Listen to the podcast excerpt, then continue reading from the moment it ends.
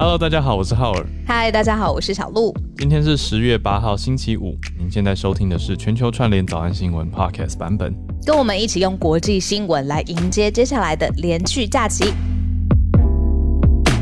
一转眼准备要放年假了，我们也跟大家预告一下，下礼拜一双十连假，所以下礼拜一也没有全球串联，所以我们等到礼拜二会是下一次的全球串联，大家不要记错了。然后我们今天又准备要展开旅行嘛，今天要出差的旅行。对，节目结束以后就要打包了，就要出差。呃，明天早上十点到十二点左右啦，就有一个全球青年趋势论坛，是我跟小鹿会主持的，在 YouTube 上，我们社团都已经有相关消息，大家有兴趣去看看。对，就是星期六当天，那等于是我们今天早一点下去彩排，然后星期六主持完，然后回来。交代这么细是干嘛？我在跟谁报告行程？因为你说你要讲一个什么旅游的事情。哦，对对对对对，我想起来了。哦，原来是这样。我昨天在跟我妈聊天，嗯，因为连连我妈她都很。好奇鱿鱼游戏是什么？他说他连他身边的朋友都在问说鱿鱼游戏是什么，所以我昨天就请他来家里，然后我们一起看了一下这样子。然后呢，我们中间我们就聊天嘛，他又聊到一个让我觉得有一点惊恐跟旅游有关的故事，嗯，是很久很久以前，他说他的朋友他们呃有一对夫妻新婚。终于就是存好了钱，然后可能去一个东南亚的国家，嗯，我不知道是什么地方，嗯，就是旅游。然后呢，他们就很兴奋，因为算是可能是小两口第一次出国，然后也是很很恩爱这样子。嗯，然后他们就带来大包小包的东西。那一下飞机，就当地有请一个司机帮他们把那些行李什么载到旅馆这样子。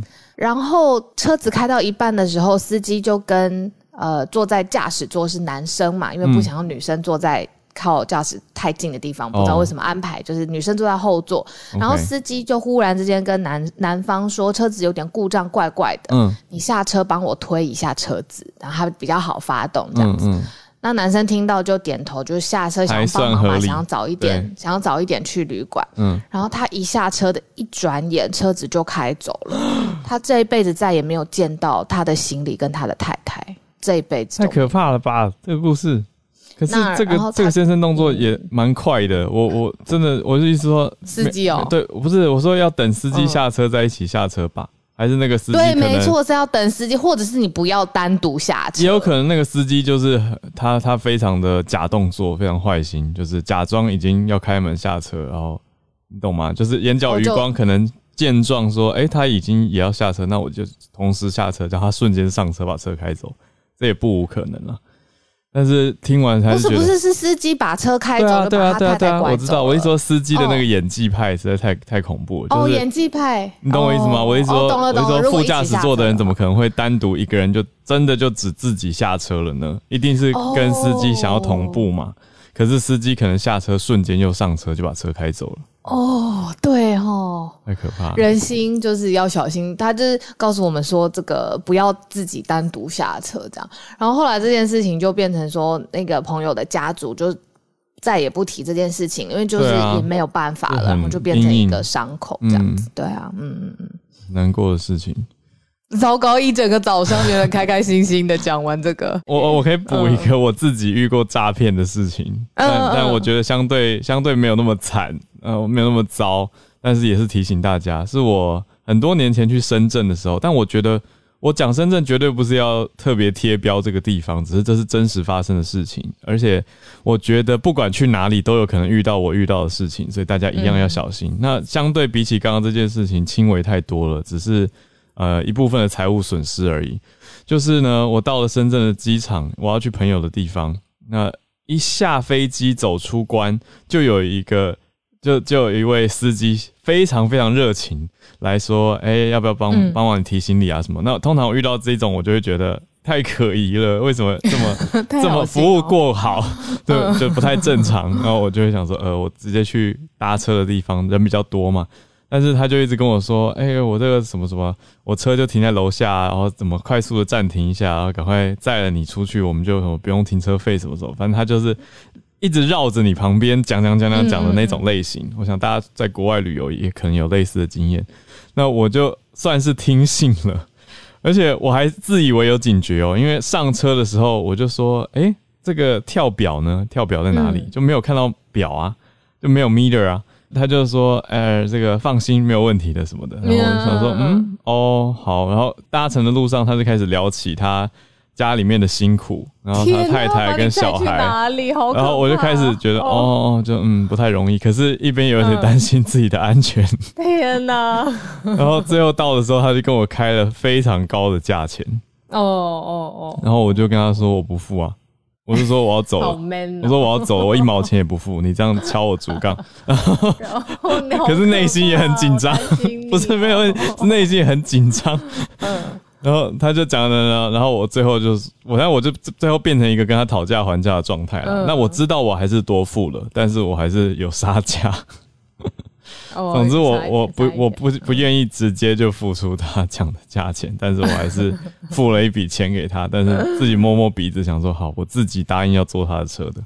嗯，对啊，只是奉劝各位，还是如果有官方认可的或者是正式的排班。嗯，应该还是比较好一点点的，比较保障了。这个旅游安全的提问，希望大家之后疫情趋缓可以派上用场哦。那我们再回到今天的焦点新闻，来关注几个重大的消息。从中国开始讲起，第一则，中国的官场要肃清，还有一些关键字，一起来注意一下。第二则则是台积电，我们之前讲到。美方的政府，美国商务部大举调查，也不止台积电，也包调查包括三星等等的大型企业，包括特别是聚焦在半导体相关的产业，要调查出半导体晶片荒的原因嘛？那现在台积电的回应是聚焦机密的资料。第三则则是三十年来第一款的疟疾疫苗通过 WHO 的审核，待会跟大家讲一下详情。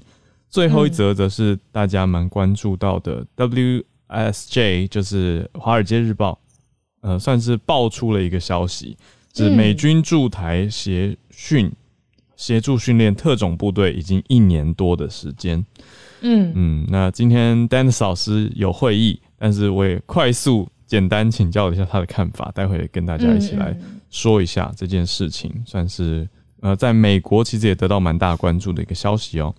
那我们就先从中国官场开始讲起吧。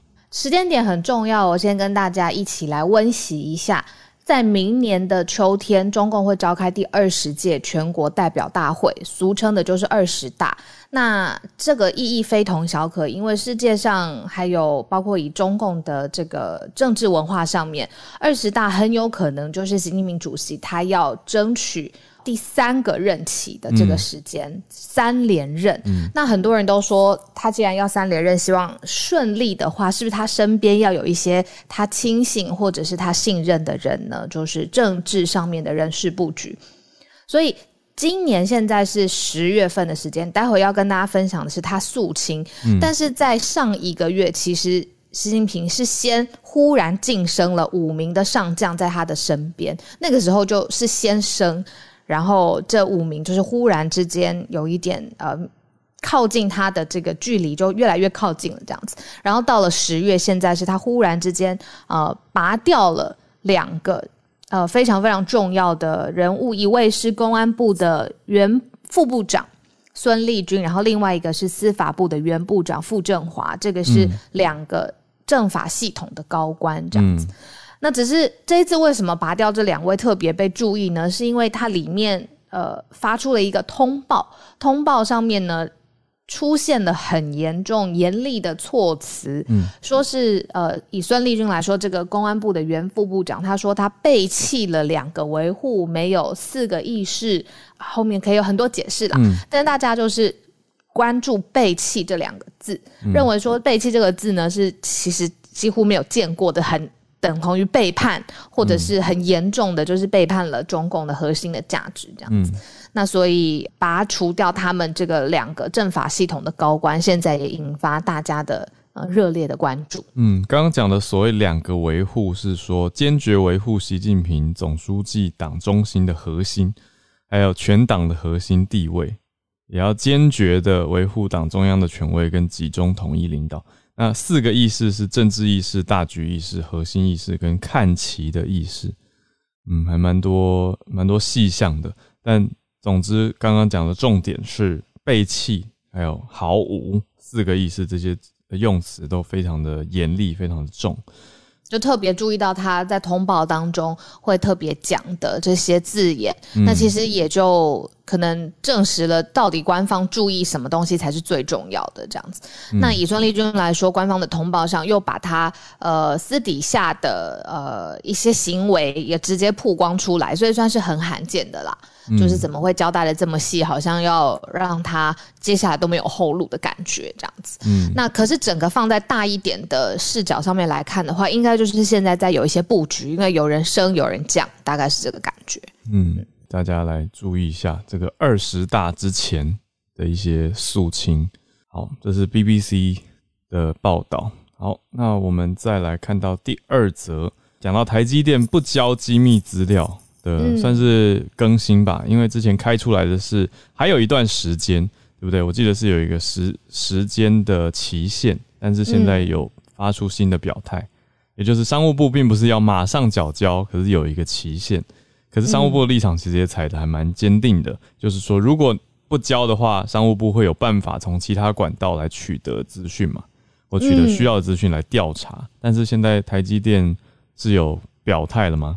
有哦，刚好也说的那个时间点呢，其实就是在美国时间十月八号，就是在明天了，已经就是非常非常近了。其实对，嗯，而且很可爱哦。他希望台积电、联电还有三星这种跨国的企业啊，半导体的公司要先写一个问卷，在这个问卷上面呢，你就要提供这个为什么哦，你的晶片短缺啦，这个全世界的晶片布局啦，还有关于供应链的客户的隐秘的资讯等等的，这都是相关的机密的资讯。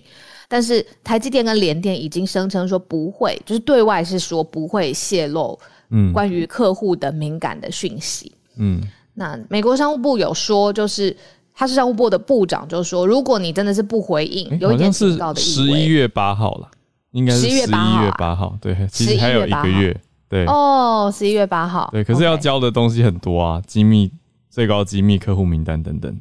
很多要，嗯。哦，十一月八号，OK，好。那美国的部长就说，就是你如果真的是不回应的话呢，美国的商务部的部长他就说，在美国国内有一个叫做国防生产法，你这个是可以援引的法律，然后有其他的法律的工具是可以强迫这些业者一定要遵守现在呃美国商务部的。呃，要求他的要求是希望这些业者要自愿缴交嘛，就是被自愿了这样子。对于业者来说啊，我被自愿的要缴交了这些，那台积电就是不不愿意，他说他绝对不会交出敏感的讯息，尤其是客户的数据。刚好我觉得小小可以补充一个，我们听友提出来，我记得是在我在 YouTube 直播这边前几天看到的，我觉得是一个反思吧，就是也有人在说，好，那如果我们今天真的。跳脱一个现在任何的立场框架的，用假设思考，就是美国真的想要调查晶片荒的来源的话，是不是真的需要各家的配合呢？意思就是，我们是不是也不要都把美国讲的好像说，哎，怎么用政府的力量在刺探民间企业的机密或做法等等等？那如果真的可以调查出来，来协调整合好大家的产能，不是很好吗？我就想说，这句话，我这个论点，我我我自己可以认同一半，就是如果可以调查好，当然是很好。可是，我觉得问题点还是说，到底是由谁来调查？是由一个政府单位呢，还是大家一起协调出一个第三方的公正单位来调查？可是很难吧，有点难达成，大家都能够信得过，呃，资料不会任何外流，因为这背后牵涉的利益实在是太庞大了。那要怎么办？这到底有没有办法透过？区块链来解决，就是一个去中心化的 资讯，但是你要汲取出来的时候，又可以有一个调查，我不知道。然后其他人又看不到，也没办法改，这样。对啊，就就会觉得这种牵涉到利益的东西，还是回归到是不是人性啊？那到底有没有办法用什么科技的方式来解决？那到底哪一方会是最公正、大家都信得过的第三方？这个我想还非常有待大家再去。找出解决方案，嗯嗯，只是提醒大家也也看一看，就是也不要想成说啊，美国就是坏，或者美国就是要怎么样怎么样，因为大家的确还是会怕，啊，我觉得非常可以理解，因为美国自己有 Intel 所以很容易让大家觉得美国是不是拿着这些资讯会偏袒自己的生产，而且要巩固自己的制造能力啊，还有在下一波你说五 G 甚至六 G 的时代的绝对权力或绝对地位。我想啊，但是老师也分析过嘛，就是一个极端现呃非常务实的现实主义者。如果我们说美国或拜登政府是这样子的话，那当然还是会让大家有所担心。但我觉得这些大企业也不是省油的灯啦，所以应该会协调出一个。你看，现在台积电直接就讲说不交最机密的，但是我想他们可能还是会配合部分配合调查，因为毕竟要在美国做生意。如果这个情境都不变，然后里面抽换一个角色，就是今天是台湾说。他想要来调查全球晶片荒的问题，你觉得台湾的政府他会像美国政府一样，从政府的角度依属做好，我要你的世界各个大厂给我客户的机密资讯吗？我觉得不会，不会，我觉得会是从唐凤的 G 零 B 开始。我觉得会可能一个是民间，对，再来就是自愿。对自愿形式，他不会，所以我觉得政府的作为也跟他一来对外想要传递什么样的讯息有关系，再来也跟他的这个他自己的底气吧。他就是他为什么会这样子做，他可能心里是是是有谱的，嗯，所以也不会是忽然之间，你知道，他就拍脑袋。我又讲这个字了，他不会拍脑袋。很久没讲，对，醒来就觉得说，嗯，我要这个世界自愿缴交东西给我，这跟可能政治文化也都很有关系，嗯。这个换位思考还蛮蛮有意思的。好，那我们来到下一题，来关注一下公共卫生方面的疟疾，好像在大家的心中已经有一段有一段时日了，但是其实在一些地方还是有所影响。那现在有三十年来第一次有一款疟疾的疫苗通过了 WHO 的认证。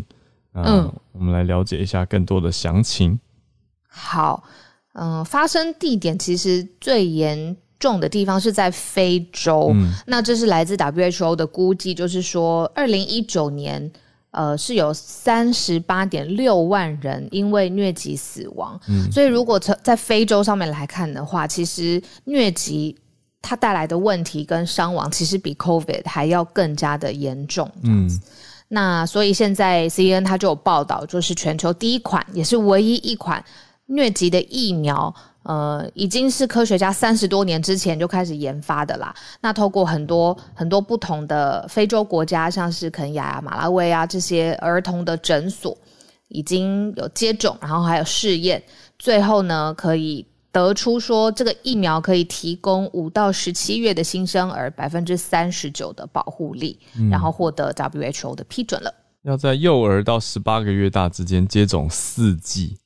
南撒哈拉或撒哈拉以南的非洲是传播最高的地区啊。WHO 是建议非洲的儿童广泛的接种，所以呢，有各家的媒体都已经报道到这件事情。它是 GSK 药厂的科学家三十多年前其实就开始开发的。我们这一阵子一直在听到 COVID 的疫苗，所以听久了，大家对疫苗的开发可能会有一个大概的想象或者大概的一个画面哦。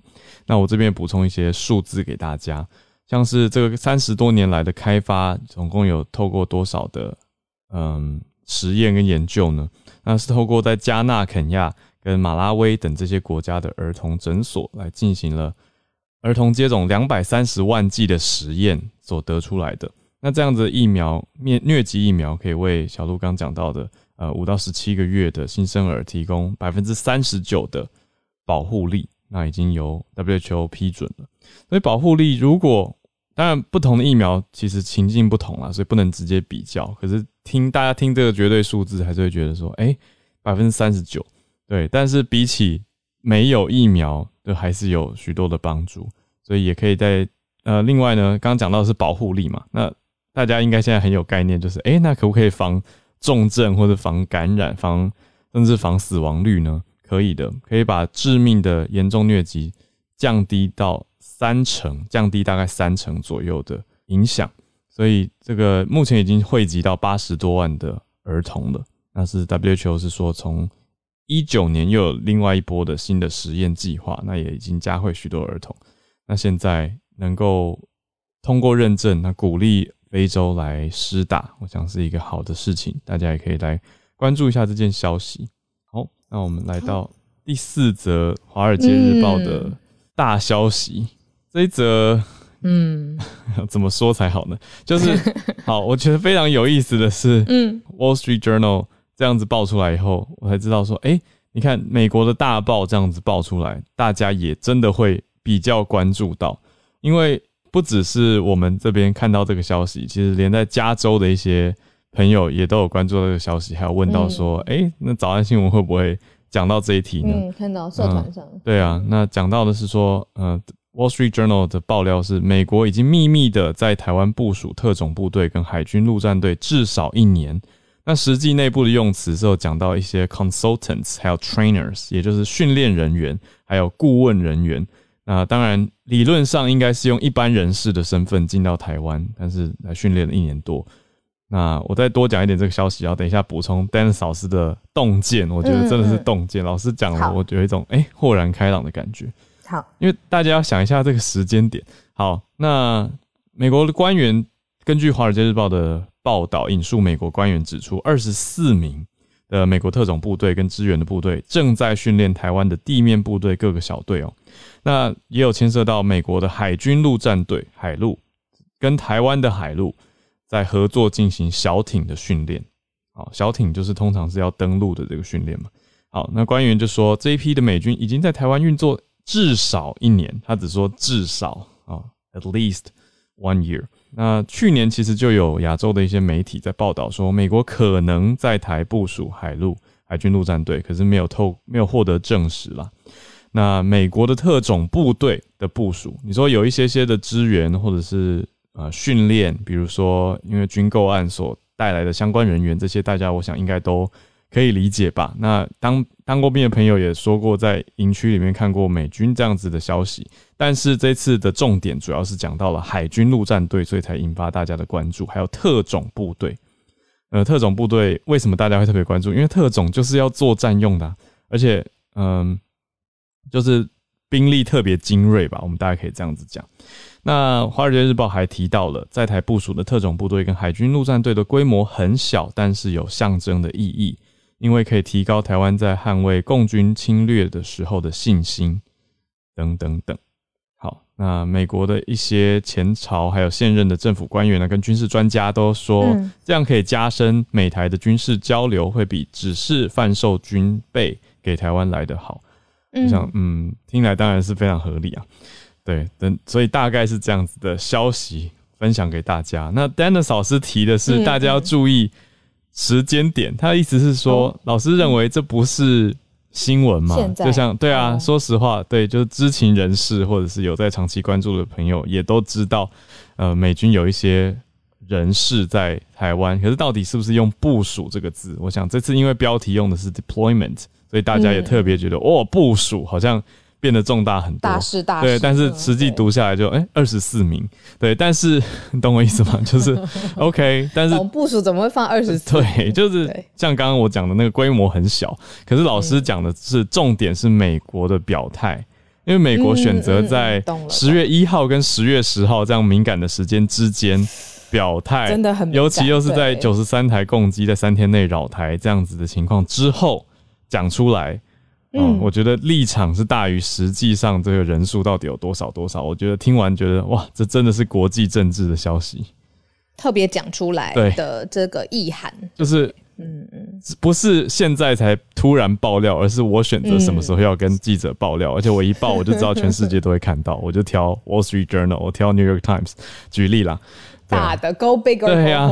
Go big, always go big。对，所以我就想说，哎，换一个角度，呃，以公关或者是媒体战略的角度，我很值得我学习啊。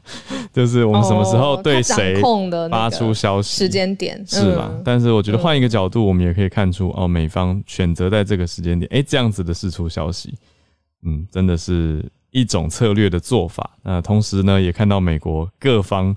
都有各多，你看，同时在调查晶片，但同时也在这边放出说，哎，我们部署已经一年多了哦。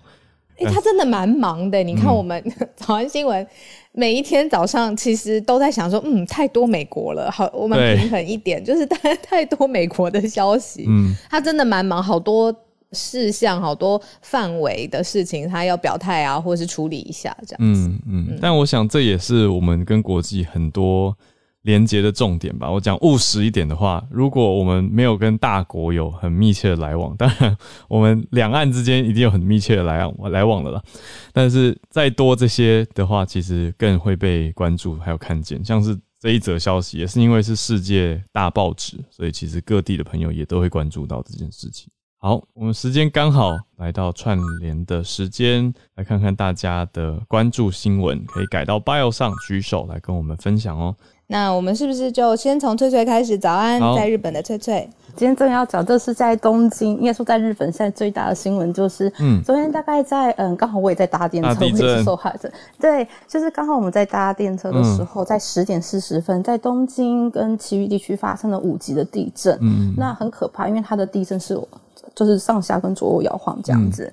那这件事情造成的第一个就是所有的电车就是临时停驶嘛，然后。就变成就是说，很多人都没有办法回家的，因为它是整个就是 delay 了三个小时，它都没有就是持续在就是运作的关系，所以很多人他可能选择走路回家，或是计程车，那甚至就是政府直接开放就是小学或者体育馆，就是作为避难场所，让大家去住这样子。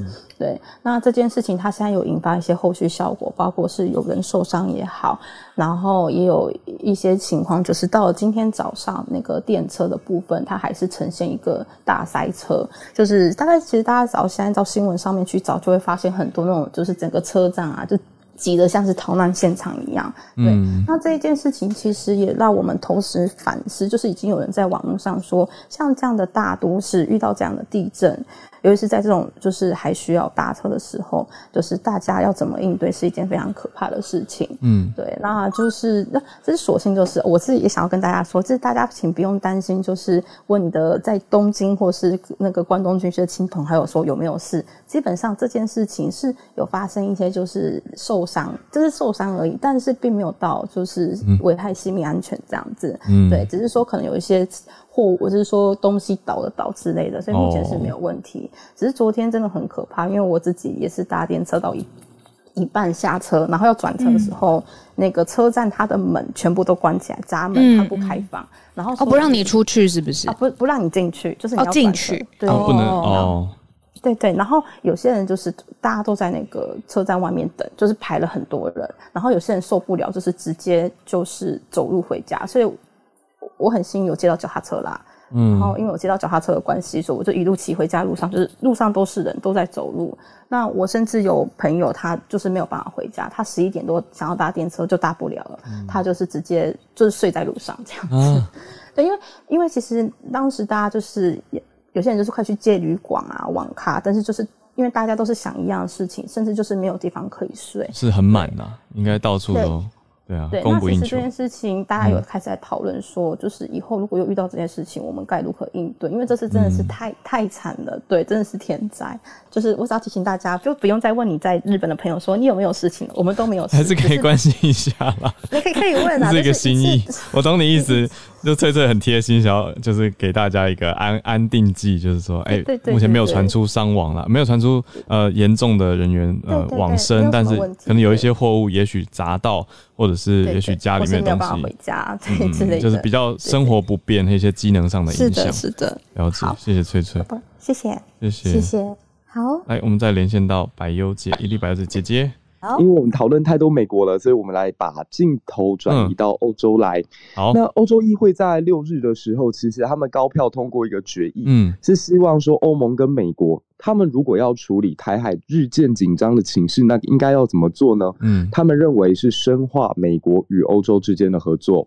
那因为在遏制中国的野心，不好意思，还是美国，但没关系，我们还是看欧洲的态度。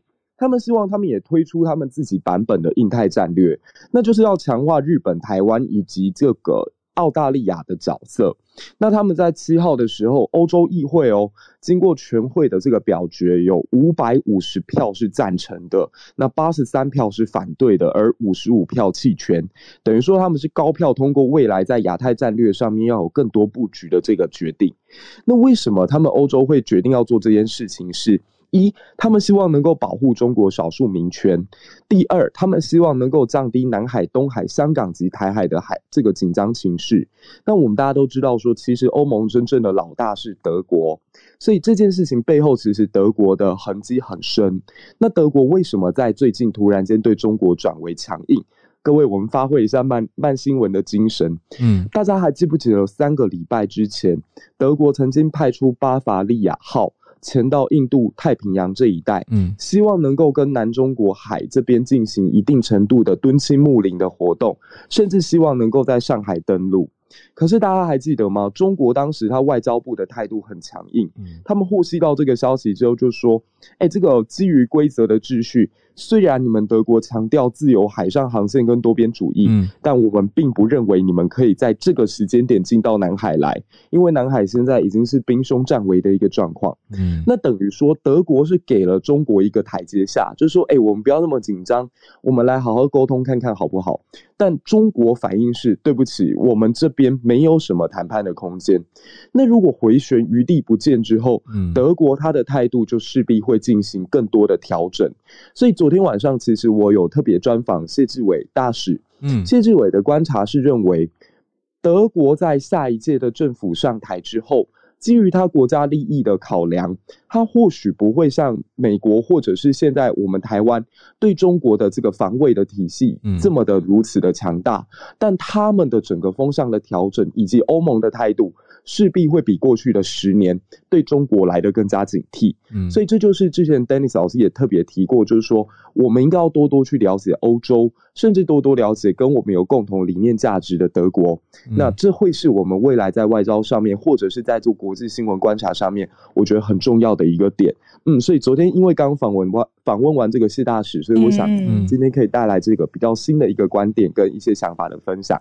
谢谢两位，谢谢姐姐。嗯，对，姐姐刚讲到的这个拒拒啊，上海拒绝停靠的是九月十六号的时候的消息。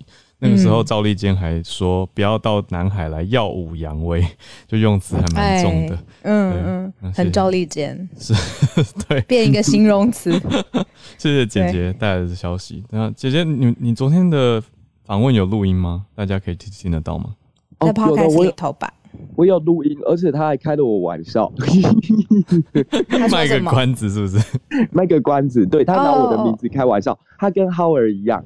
哦，好，那大家可以去听听一粒百优姐喽，谢谢姐姐。那我们再连线到 Tristan，Tristan 今天带来哦，这个我有注意到菲律宾，这个我好惊惊讶。首先是 全王选总统，对，是是是上一任总统争议很大嘛，他没有要接任了。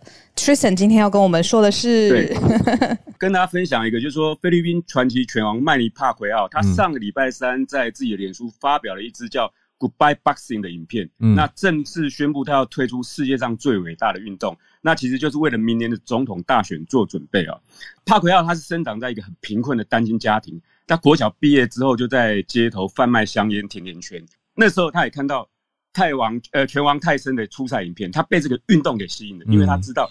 拳击可以让他脱贫，而且更强大，因为他在街头常常被欺负。其实他很瘦小哈，他十六岁要进入职业赛，他身材一百六十六公分，而且那时候九十八磅，四十五公斤而已。嗯，连要进入银量级一百零五磅的规定都还不够。那据说他是对称磅的时候，他是在口袋里藏铁块。不过我我是蛮怀疑这样。对对对，不过反正他的意思就是应该是用想尽办法进入了职业拳击哈。那他在银量级拿到拳王金腰带之后，就不断的让自己增重挑战，而且陆续拿到八个量级哦，这是很不容易的。八个量级的拳王跟金腰带，而且当中不乏是很多身材比他高大的西方拳王。嗯，所以很多场比赛初赛的时候都被西方媒体誉为世纪对决或是梦幻比赛。那甚至西方媒体给他一个称号叫做。继成吉思汗后，第二个征服西方的亚洲人，而且在菲律宾，据说他每次比赛电视直播的时候，菲律宾的犯罪犯罪率几乎是零。嗯，那甚至菲律宾军方和反政府武装都会约定七个小时的停战来观看比赛。是什么这么凝聚力这么大？因为他打很强，是不是？真的太好看了。人民的英雄跟骄傲哦，因为他对手真的就是非常高大，然后而且他不断的越级挑战。那其实他懂了懂，这样有懂，嗯，那他身材又这么瘦小，才一六六公分而已，然后对，这样子打拳击是优势还是劣势啊？还是哦要看这个人哦，举拳手。我想黑泽教练也很清楚，你要让自己增重，其实那也也是一个要很苦痛苦，对对对，痛苦。然后你要增重，然后再增加肌力，那个过程其实要投入非常大的一个心力来训练啊。那而且如果去那个增重不好，其实对身体是一个伤害啊。那其实帕克要从二零一零年就当选了国会议员，那他的政党跟现在的总统杜特地是同一个政党。而且过去是很坚定的盟友，可是他这一次出来，他批评了杜特地政府的腐败，而且他不认同杜特地远美亲中的政策。哦，但是帕奎奥就算民间声望很高，但是他目前在总统民调是落后的，因为过去他担任国会议员的期间长期缺席，甚至有一有一年他只出出现在议会四次，因为他同时还是。要去打拳。击手。哦，对，所以他上个礼拜他发表，他才才正式把拳击手套高挂，嗯，他才正式就不要了，对对对，而且民间呃学者也对他的执政能力很存疑，所以预判当选的机会不太高。那另外有两位浮出台面的女总统参选人是被媒体称为继承者的战争。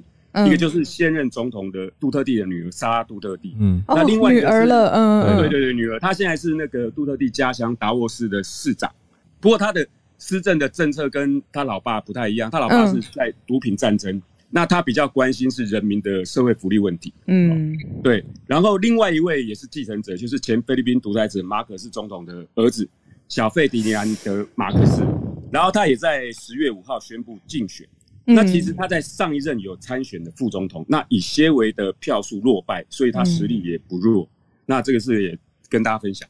哇，Tristan 讲的好好听哦！我刚才整个耳朵都竖起来，眼睛也一直在转来转去，就想说：哇，什么一个拳击手怎么打打比赛打那么厉害？整个世界都为他静止下来，要看他比赛。然后这样的人要进入杀入政坛，嗯，哇，然后就觉得哇，你看继承者的战争这个想这个词，也就是用的很好，这样子。对，儿子跟女儿 打对台，菲律宾。那谢谢 Tristan 今天带来的整理。那我们再连线到加州来，Harrison。今天继续来跟大家关注呃这个心跳法案的法律战嗯。由于联邦最高法院在九月一日的时候，之前也跟大家讲过，就是裁定了德州的二零二一年心跳法案程序合法，所以在呃所以当时的话是批准它生效。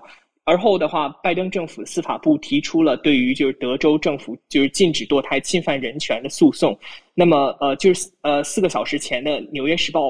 刚更新的一篇报道呢，他说，呃，奥斯汀的联邦地区法院的法官 Robert Pittman 啊，对于德州心跳法案发发出了暂时呃临时禁止令，那也就是挡下了就是德州这部基本上禁禁止堕胎的法律。那么在呼在呼吁女性自主权的同时，呃，这个呃法官他也同时强调了，呃，相关的一些诊所。的法律权益应该受到保护，而且防止诊所被州政府呃受受到就是法律权呃责任责任上的追诉。那么就是德州政府随后的话就是要升级法律战，就是向要向联邦第五巡回法院，也就是这个 Fifth Circuit Court 申诉。那么该该院被被认为就是是全国十三个联邦巡回法院中最保守的，就是美国的法律体系是它有十九十四个。地区法院，然后呃就是 district court，然后十三个就是联邦巡回法院，就是几个州可能在周周边它就并成一个大地区这样，然后一个联邦最高法院，那么就是呃。所以，呃，整个这个法律战的话，它可能会是再次升级到最高法院这边。但是，呃，现在拜登政府他就是要去暂时去叫停这个法律的执法的部分。那么，就是整个这个诉讼的过程中，就是呃，等于就是这个法律就不能再执行了。那么，就随着心跳法案的就是法律战的升级，还有近期还有一些就是比较值得关注的一些最高法院可能会做出的判决，就是比如说。枪支的问题，就是枪支是否能够随身携带，比如说枪弹分离的管理是不是合法？那还有就是一些饱受就亚裔诟病的这个所谓 affirmative action，就是平权教育法案。那么最高法院会如何进行判决？啊，我会持续给大家关注，然后给大家更新消息。谢谢。谢谢 Harrison。再连线到也是在加州 Charles 老师。对，这个其实是刚才呃差不多二十分钟前刚发生的，他们呃已经通过了，就是说。啊，我们前阵子不是关注到，就是他们国债上限说十月十八号就要到期，就是国国库就见底。那目前就是呃，共和党他们就是提出了一个暂时的一个延缓之计，就是说他说呃，我可以暂时先上调一点点，然后让足够到你到十二月，然后剩下就是你们自己民主党的问题了。那这个呃，这个这个上调的这个幅度就是四千八百亿。那目前这个四千八百应该是够美国能够用到十二月初。那这个基本上就是说，好像是一个缓兵之计。那民主党也是很欣然答应了，那刚刚就通过了。嗯，那其实这个目前的情况就是两两党在拉锯。那这个共和党的领袖他们就说，这个民主党你们自自己大可以用简单多数的方式来来来通过这个啊调调整上限嘛。可是共和党呃民主党就一直不愿意，他们说认为说这个应该是要是这个历史共业要共同来负担。那也就是说，因为这个要通过的话，需要呃，就是一个议会规则叫做 filibuster，就是要绝对多数要六十票以上才能通过。所以除了五十票的民主党，至少还要在十票的共和党。那共和党当然是一票都不会投。不过就是现在啊，现在就等于是又又把球丢回给民主党，就说哎，我们就是暂时解决这个危危机。那到十二月的时候，我们还是不会呃，不会不会支持你们呃这个。上调的，你们就是要自己想看着办。那 现在就是这个呃，两党在这样拉锯，也是弄得大家很紧张这样子。因为除了这个 filibuster 之外，就说啊，民主党他们可以可以用自己的简单多数，就是五十票来通过，就是这个他们就有一个叫做 reconciliation process，这个叫协调过程。他们就是允许一年一个会计年度可以用一次的这个这个啊，使用一次的这个这个协调过程，他们允许用简单多数的方式。通过法案，可是民主党他们认为说，这个 一旦是这样子通过的话，他们将来等于是完全的承担这个后果，任何将来接下来任何的经济啊、财政问题，他们就会被矛头就会指向他们这样子呀。那目前就是呃，不过目前短期间、短期内的这个呃这个危机已经算暂时解除。对，到十二月不是就要放假了吗？老师，以以美国的文化，不是十二个月整个月都是悠闲，我超期待的。然后赶快结束这个学期。二十分钟之前才 update 的消息。对，但至少已知现在可以撑到十二月初。那我们后续再关注。谢谢老师的解析，又清楚了更多。好，来到助战专家时间。今天 Dennis 老师在准备会议，那我们就邀请孔医师也请教一下医师。嗯，关于刚刚讲到那个疟疾疫苗，应该。要怎么看呢？或者说，它跟它跟新冠的疫苗其实落差很大，对不对？我刚刚都在看这个疟疾疫苗的新闻，嗯，就对医疗界上、工位史上应该是很重要的跨时代的进步。因为疟疾是 疟疾是一个很古老的疾病，然后它它其实以非洲来说，哈，那个 WHO 说全世界九十七吧 percent 的案例还有死亡全部发生在非洲。它是非洲整个工位系统没有办法，这个哎呀，平均寿命等等都非常低的一个很大的原因哦。嗯，那另外一个是结核病，另外是艾滋病，这其实是全世界的观点来说都还没有完全解决的病哦。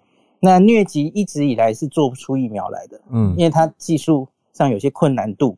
那大家可能不知道，疟疾是疟原虫引起的，它是 protozoa，是原虫哦，不是细菌，也不是病毒，所以。这是人类第一个抗原虫的疫苗，以前没有做过。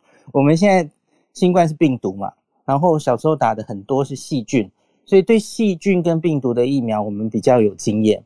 那原虫当然可能会有比较特别的一些状况哦。那它也是一个蛋白疫苗，那 GSK 已经研发了很久了哈，一九八几年就开始研发，三十多年了。那它早在二零一五年其实终于获得有一些成果了哈，做出一些保护力。那被 ENA 欧盟已经许可可以上市，那可是问题是那时候就觉得它疗效不够好，嗯，它对那个呃保护力对感染的保护力大概只有三成到五成，嗯，不不够好哈。那所以 WHO 那个时候就说建议后续在非洲在大量的做，那在小朋友身上。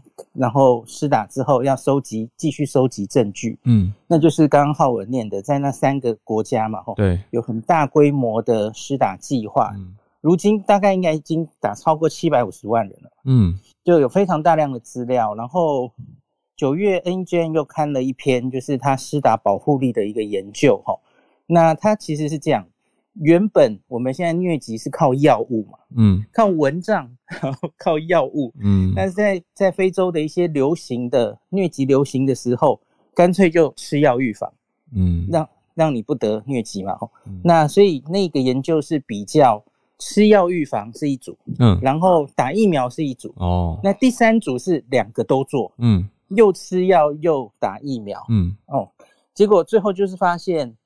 有效，嗯，而且是最后一组最有效，两个都做最有效，双管齐下，对对对，很有效的预防掉重症，嗯，跟死亡，嗯，所以防重症跟死亡其实是大家最希望看到的，哈。那感染感染没关系啊，就不要重症就好了，哈。嗯，那所以因此最后 WHO 就第一个看到它确实有效防死亡，第二个已经累积了大量的。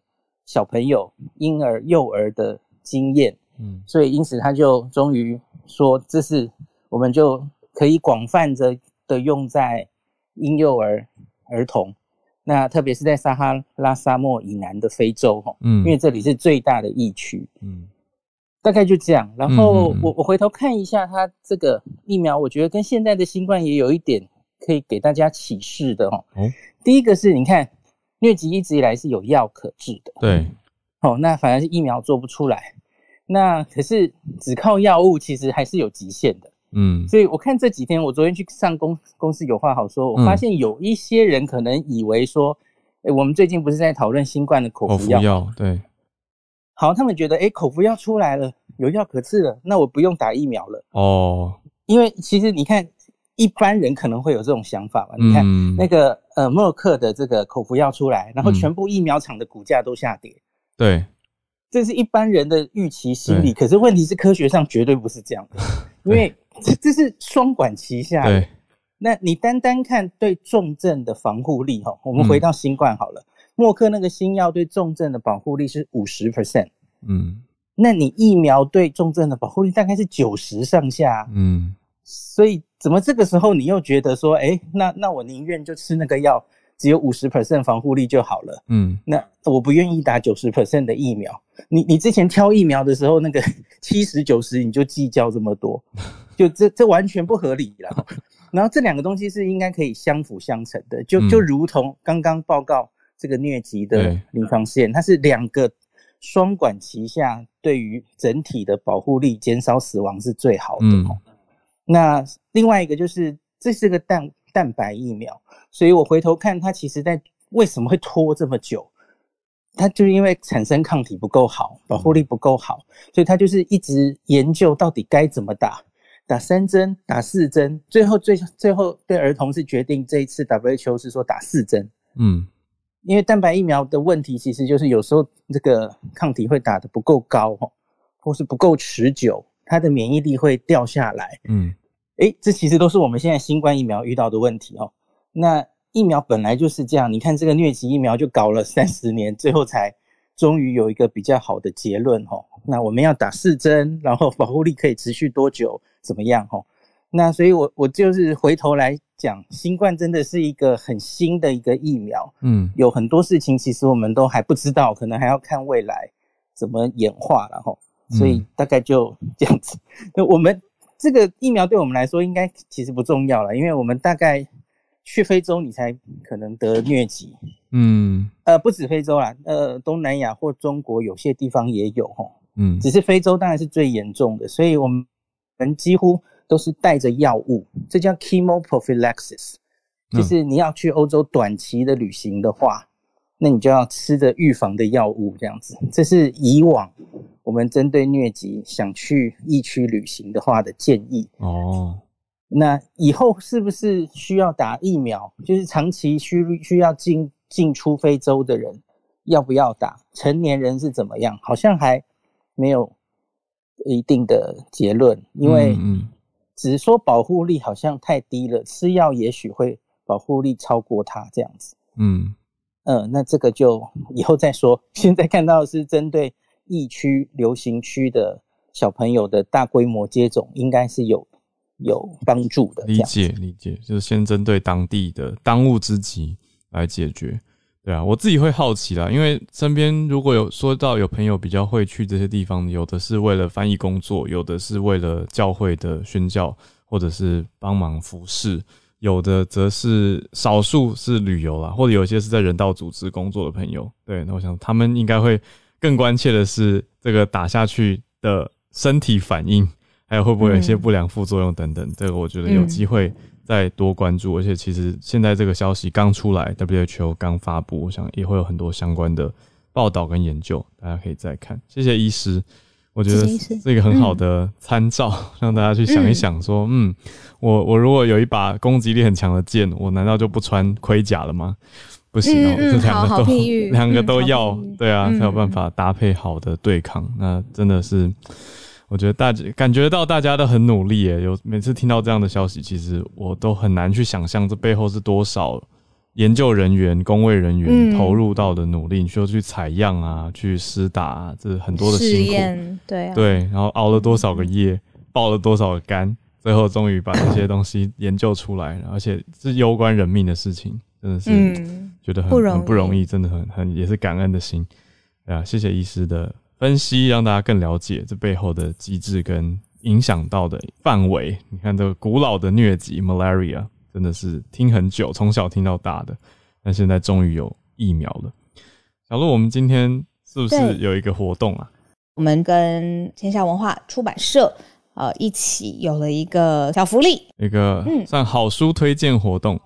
那我们算也礼拜五轻松嘛，刚好跟大家宣布这个福利的消息，所以是赠书的活动，要送大家书哦。那怎么样取得呢？我们相关的办法会放到脸书社团。那这本书是叫做《沟通的方法》，作者是逻辑思维的 CEO，叫托布花。嗯，就是大家比较熟悉逻辑思维的罗振宇了。那但是整个逻辑思维这个公司的执行长 CEO 是托布花。那他要跟大家拆解沟通的技巧，所以如果大家对于如何沟通有兴趣的话，就一定要看看。我们会把相关的证书活动放在脸书的社团，大家可以看一下。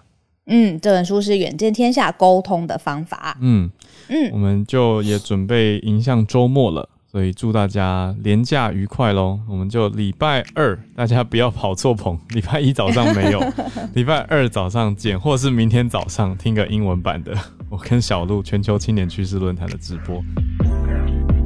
谢谢收听，有任何想要告诉我们的话，欢迎透过各种管道留言给我们。